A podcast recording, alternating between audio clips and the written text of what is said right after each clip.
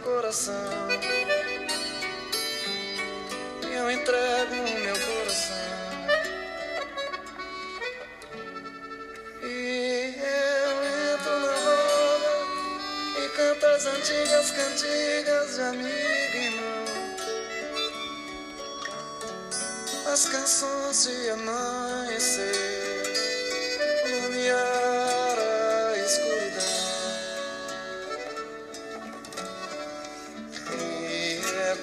se eu despertasse de um sonho que não me deixou viver.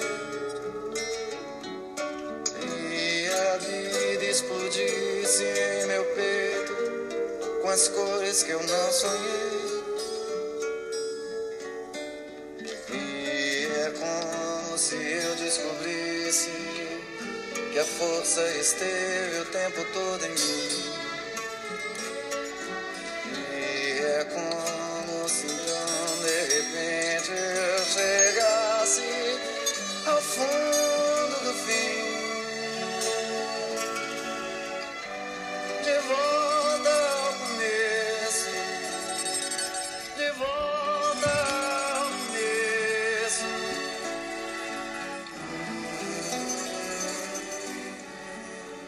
Sim, de volta ao começo. Assim como no domingo passado era o dia do sol, mas do velho sol. Estamos de volta ao domingo, mas um novo domingo, um novo sol. E eu quero começar esse momento desejando um feliz renascer para cada um de vocês que puderam me acompanhar ao longo dessa semana numa jornada que eu não tinha planejado. Ela simplesmente apareceu dentro do meu coração na sexta-feira antes de começar tudo isso. E a partir de então, todo um caminho se desenvolveu e eu sou muito grata por cada um de vocês que esteve e testemunhou esse caminho comigo e me aperfeiçoando nesse caminho, por mais imperfeito que ele tenha sido. Eu quero começar então com a imagem do sol. Domingo, dia do sol, desse Deus que irradia, que ao mesmo tempo é centro de calor e irradiação de luz. E ao mesmo tempo, o seu metal correspondente na Terra é o ouro. O ouro é o metal mais precioso e cobiçado no mundo material. Por ele já se matou, já se fez guerra. O ouro, enquanto matéria, já provocou todas as nossas sombras internas em ganância, poder, inveja. Mas o ouro verdadeiro desse sol novo que desponta no dia de Páscoa hoje é o ouro do coração do próprio Cristo. Esse ouro que irradia e que ao mesmo tempo é centro. E quando falamos em ressurreição, estamos falando dessa dimensão de si mesmo. E também estamos entrando na dimensão do todo, assim como no símbolo do círculo do Sol. Na geometria, nós aprendemos que todo círculo tem um centro. E o círculo na simbologia é o Sol representado com um ponto no meio. Ao desenharmos um círculo, nós temos essa simples analogia de que, ao começar, terminamos no mesmo lugar. Uma linha começa, gira ao redor do centro e seu fim começa no mesmo lugar, que começa de novo. Esse é o recomeço. A cada domingo a gente recomeça a semana, como a cada Páscoa a gente recomeça a imagem desse Cristo ressuscitado nessa esfera do nosso imaginário. E eu espero que esse momento sirva para a gente entrar em contato com uma imagem genuína do que significou de fato essa ressurreição na perspectiva da testemunha, a primeira testemunha dessa ressurreição, que foi uma mulher escolhida no sentido de ser aquela que foi a primeira a ver o Cristo ressuscitado. E esse ver coloca-se entre aspas. Quando nós vemos uma criança pequena no seu processo natural de desenvolvimento, a gente pode perceber a absoluta coragem dessa criança por erros e acertos o tempo todo, a entrega dela. Quando nós vemos então uma criança diante de uma folha de papel em branco, quando ela quer desenhar e representar o mundo, o que começa são rabiscos aos nossos olhos que nós chamamos às vezes até de garranchos, mas se você olhar com os olhos puros, como um dia Jesus disse: Deixe vir a minhas criancinhas, pois dela é feito o reino dos céus, você vai ver a beleza de uma criança desenhando e te contando histórias a partir daquilo que nós simplesmente vemos como rabiscos. Ela vai te contar toda a história da humanidade se você tiver ouvidos para ouvir e olhos para ver. Porque assim como um dia o maior artista de todos separou a luz das trevas e disse: Faça-se a luz, ele criou tudo o que existe hoje. Cores e formas e seres foram criadas a partir desse caos. E nessa mesma proporção, o pequeno Deus, que é uma criança que vive perto da gente, está recriando o mundo ao nosso lado. Em torno dos cinco anos, a criança já consegue desenhar uma forma circular. As bolas que ela tenta desenhar é a cabeça de um ser humano. Dentro de toda a fenomenologia do desenho, qualquer criança ao longo da história, cultura, seja ela onde ela viver, no seu desenvolvimento vai querer desenhar o ser humano. E esse ser humano começa com um círculo, que é a cabeça e depois ela traz o corpo em palitinhos e tracinhos, até que um dia nós crescemos e vamos ganhando habilidades novas, podendo ou não nos tornarmos artistas, mas outras habilidades vão acontecendo. Na medida em que amadurecemos, vamos desenvolvendo as habilidades e conceitos que aquele mundo pede. E o mundo da imaginação pura vai sendo permeado ou contaminado por crenças, conceitos que vão nos vestindo como uma roupa. E a fantasia pura, inocente, infantil perde força pela necessidade de impor ao mundo cada vez mais globalizado informação ou informação.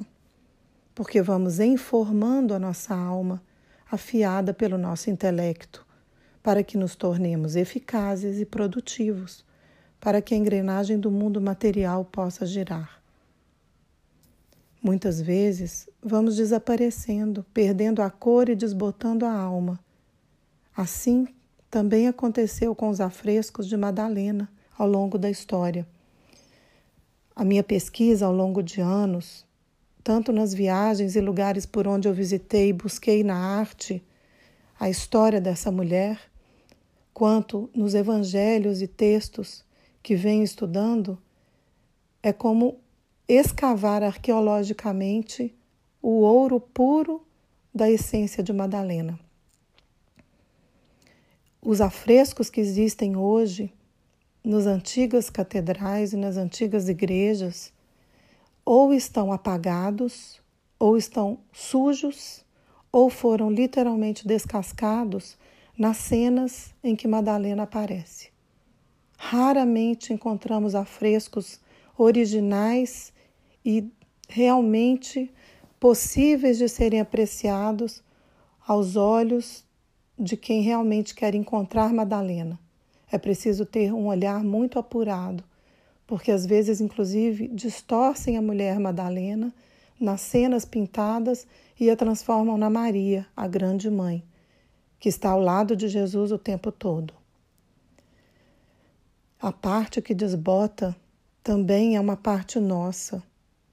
Essa imagem da Madalena, essa imagem da parte feminina que esteve ao lado do Cristo, não como a grande mãe, Maria, sábia, mas como uma mulher com seus pecados, sua histeria, todo esse caminho que foi sendo domado na medida em que ela foi entrando no seu silêncio e transformando as suas sombras internas através da contemplação, da auto-observação, encontrando dentro de si o seu lugar ao sol.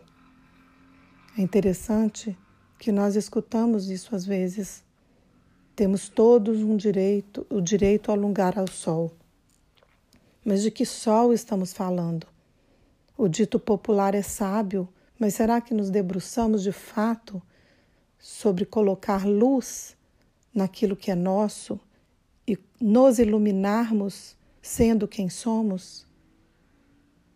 Assim como os afrescos foram sendo desbotados para que a história dessa mulher não fosse colocada na mesma proporção e importância da história dos outros homens do Evangelho, quantos homens e mulheres passaram pela terra e trabalharam com suas mãos, colocando seus dons e sua inteligência à disposição de uma comunidade, de um povo, ou mesmo de uma família, unicamente daquela família, formando seres humanos, apoiando o desenvolvimento desses seres na forma mais imperfeita e humana possível. Mas onde estão esses seres hoje? Estão esquecidos às vezes, ficaram nas sombras. Pense na sua própria biografia, na sua própria genealogia. O que você sabe sobre aqueles que vieram antes de você? Você se lembra do nome dos seus avós, bisavós, tataravós?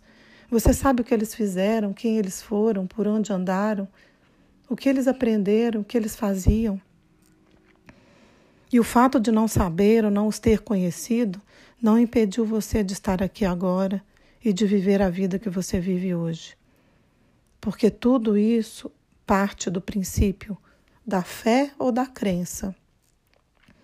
A crença de que estamos e somos como devemos ser e a fé de que somos porque viemos de uma origem, uma origem intangível, pois o amor é intangível e tudo aquilo que foi formado foi formado a partir de um impulso de amor, por mais imperfeito que tenha sido, na intenção de que a vida continuasse, na intenção de que a vida fosse preservada. O Cristo irradiou a sua vida e a sua verdade e nos mostrou os seus caminhos ao longo dos três anos em que ele esteve na terra, desde o batismo até a cruz. Ele se transformou na videira verdadeira, se transformou em pão para nossa fome espiritual. Madalena foi a testemunha e a manifestação da ânima, do feminino na sua essência espiritual, depurada em amor e compaixão. Naquela manhã, Madalena chorava diante do túmulo aberto e vazio. Quando então aparece um jardineiro e pergunta: Por que você está chorando? E ela responde que levaram o corpo do seu mestre e pergunta ao jardineiro se ele sabe o que aconteceu. Eu consigo imaginar essa cena como tantas de nós mulheres, quando estamos envolvidas no nosso sofrimento, imediatamente a gente perde uma noção do todo. E aí a gente nem enxerga mais o outro. A gente começa a reagir a partir da emoção. E foi o que aconteceu também naquele momento, por mais depurada que ela tivesse até o dia da cruz, aquela que, como barqueiro, acompanhou aquela passagem até o fim, como a âncora que depois foi puxada de volta ela estava na porta do túmulo, ela queria estar ali perto. E aí, quando aparece esse ser, ela o confunde com o jardineiro. E de repente vem a voz que chama por ela e diz: Maria. E quando ela escuta, ela vê, aí ela vê que não era o jardineiro, era o próprio Cristo na frente dela e outro impulso tão feminino, ela estende os braços para abraçá-lo. Ela quer tocá-lo, ela quer esse contato físico amoroso que diz: Que bom que você voltou. É assim que nós mulheres temos essa tendência espontânea de tocar o outro pelo impulso do coração. E quando ela estende o braço para tocá-lo, ela é impedida. E ele diz: Não me toques, ou não me retenhas, porque a palavra tem esse sentido, pois ainda não subi ao Pai. Mas vai a meus irmãos e diz-lhes que subo para meu Pai e vosso Pai, meu Deus, e vosso Deus. E então ela vai e vai contar aos apóstolos. E o que acontece, inclusive, é contado no próprio Evangelho de Maria Madalena. Eles duvidam, eles ficam indignados. Como ela foi aquela que foi a, a primeira a ver? Por que ela? Por que não eles? É tão humano isso também, né? O nosso lado infantil que tem ciúmes e que tem carências. Mas voltando à cena, Madalena é a testemunha da ressurreição. É aquela que foi a enviada para anunciar a boa nova. Na condição de ter sido a primeira a ver Jesus, ela é colocada no papel da primeira apóstola do Cristo. Até então eram discípulos. E uma vez que começam a ser testemunhas da ressurreição e a pregar essa, essa ressurreição, passam a ser apóstolos. Então ela foi a primeira.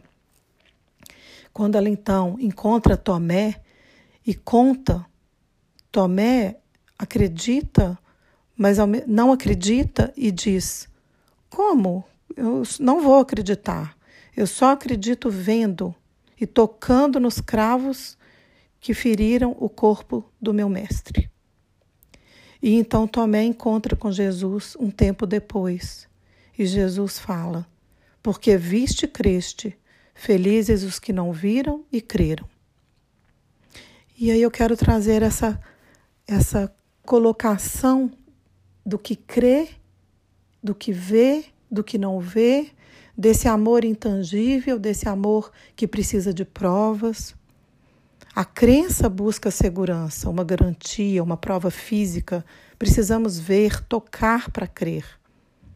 Mas Madalena, ao reconhecer o Cristo na imagem do jardineiro, seu impulso de tocá-lo era simplesmente de estar com ele. Ela não questionou que era ele. A sua fé era suficiente para atingir o intocável e ver o invisível. O tocar seria permanecer ali, presente com ela. Mas o tocar de Tomé é permanecer na ilusão da aparência. A crença espera o espetacular, mas a fé consiste em ver, ouvir aquilo que não é visível aos olhos e ouvidos. Não há nenhuma segurança, não tem nada que possa garantir a não ser a sua própria capacidade de aceitar aquilo nos olhos internos. Quanto mais tentamos possuir o que amamos, mais o amor nos escapa, pois o amor é intangível e se faz sentir a distância, se faz sentir na indisponibilidade, e o que aparece para Madalena, ela não pode tocar. É a presença da ausência. E ela vive na fé e na sua fidelidade ao vazio, no seu amor que dispensa provas, pois esse amor é o amor intangível do Cristo. O Cristo ressuscitado só existe nesse contexto, assim como aqueles que morreram e passaram a existir para sempre na nossa memória do amor. Como disse Adélia Prado, o que a memória ama fica eterno. Então, eu queria trazer de novo essa folha em branco essa folha que foi desenhada desde o começo, através de rabiscos, para se transformar num círculo perfeito. Através da arte, nós vamos ganhando habilidades. E através da ciência também esbarramos nessas habilidades, que são dons diferentes. Para Madalena, ela estava nessa arte de ser, de, a arte da alma que podia aceitar o intangível. Já Tomé estava nessa importância da ciência. Ambos eram importantes.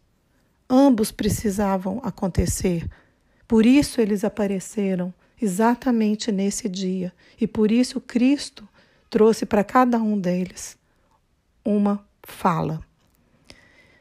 O ser humano integral e livre equilibra essas duas partes e as aperfeiçoa a serviço. Então, quando nós olhamos dois círculos independentes, eles são círculos. Mas quando nós os colocamos juntos, em um pequeno movimento de aproximação, algo se forma entre eles. E esse algo é o terceiro elemento que pode nos integrar na vivência com o Cristo. Na arte, então, nós tornamos a intensa presença de uma ausência. E a fé também pode nos trazer essa vivência do ponto de vista espiritual.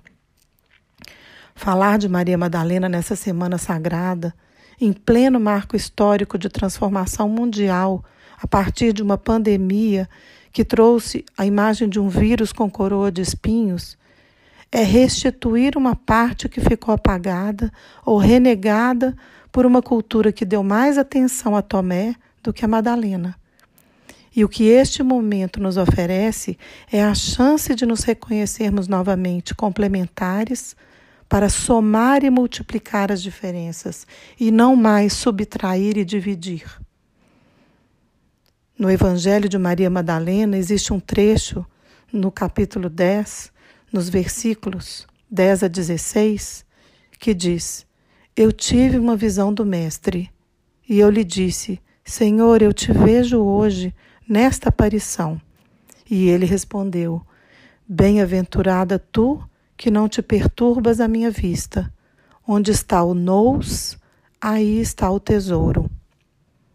E o que é esse nous? É uma palavra de origem grega que tem a ver com encontro, tem a ver com a criação do entre, com um espaço entre algo e o outro algo, entre eu e o outro. Então vamos voltar ao gesto da imagem de hoje que está nas minhas mídias sociais e cujos endereços estão no episódio de hoje, no texto da legenda. Vamos olhar para esse encontro desse afresco cujo artista é desconhecido. Observe o gesto de Madalena e observe o gesto do Cristo. Observe o halo de ouro que existe entre os dois, como se os dois tivessem um pequeno sol ali, um pequeno círculo e siga o seu olhar do ombro de Madalena, passando pelas mãos dela, e feche um círculo por cima dela, como a própria auréola, mas de uma dimensão um pouco maior. Consegue ver esse círculo que acontece do ombro de Madalena, as mãos subindo pela cabeça dela até o outro lado do ombro, aos cabelos? Faça o mesmo com Cristo mas vamos começar pela ponta dos dedos do Cristo, que sobe essa linha, que irradia e passa por cima da cabeça, atravessa a outra mão que segura um bastão e volta para os dedos do início. E nesse momento nós temos uma imagem da geometria sagrada, que é a Vésica Pisces, que é esse nous que se diz no Evangelho de Maria, esse tesouro que é o encontro de dois que se tornam três, ou que se tornam um, sendo cada um o si mesmo. Pois onde dois ou mais estiverem reunidos em meu nome, ali eu estarei. E é assim que eu termino essa imagem de hoje.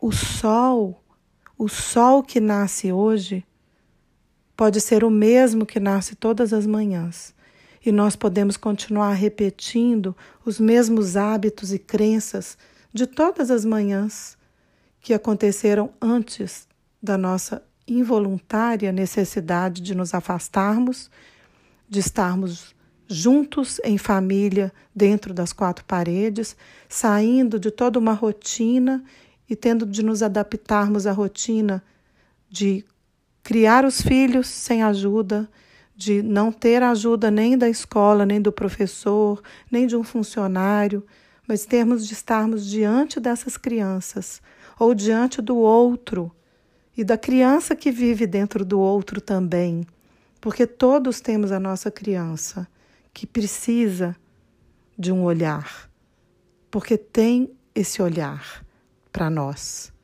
Esse olhar de uma criança que também busca ser visto e ser reconhecido e ser tocado com os olhos da alma. Então, quem sabe hoje possamos então nos colocar diante dessas crianças e aprender com elas esse intangível, essa capacidade que elas têm de se encantar com a vida, disponíveis para brincar e simplesmente desenhar e nos mostrar o caminho de volta para casa, o caminho de volta para o verdadeiro sol. Quem sabe é tempo de nos colocarmos diante delas como circunferências misteriosas que vão criando esse tesouro, que vai criando laços cada vez mais preciosos, que são estes que vão ficar: os laços de amor, os laços de afeto, os laços que nem a morte vai apagar. Porque foi isso que Madalena trouxe e me ensinou e continua me ensinando: que o amor vence a morte que o amor encontra a verdadeira imagem através dos olhos da alma. Então eu quero me despedir nesse momento dessa semana, agradecendo a vocês novamente e agradecendo a todas as pessoas que me apoiam nessa pesquisa e que estão presentes na minha vida hoje, mulheres muito importantes na minha vida e também homens que me ensinam cada vez mais sobre a experiência do amor humano. Quero terminar com o verso do Rudolf Steiner e depois eu vou colocar de novo a música do Gonzaguinha, que agora talvez vocês consigam escutar de novo a partir dessa visão que eu trouxe, dessa experiência humana de encontrar o outro através do Cristo na fé da ressurreição e na possibilidade de podermos ressurgir como humanidade, não para ficar na cruz, não mais na crença de que é a cruz que é o caminho, mas que é a luz do sol que permeia a força das relações e que mostra a verdadeira intenção humana de existência terrena. Pois todo homem é uma imagem da divindade. Não poderá existir qualquer coação religiosa, nem haverá então necessidade de que exista, pois o encontro de um homem com qualquer outro irá constituir por si só um ato religioso, um sacramento. Quem disse isso foi Rudolf Steiner em 1918. Mais uma vez, muito obrigada.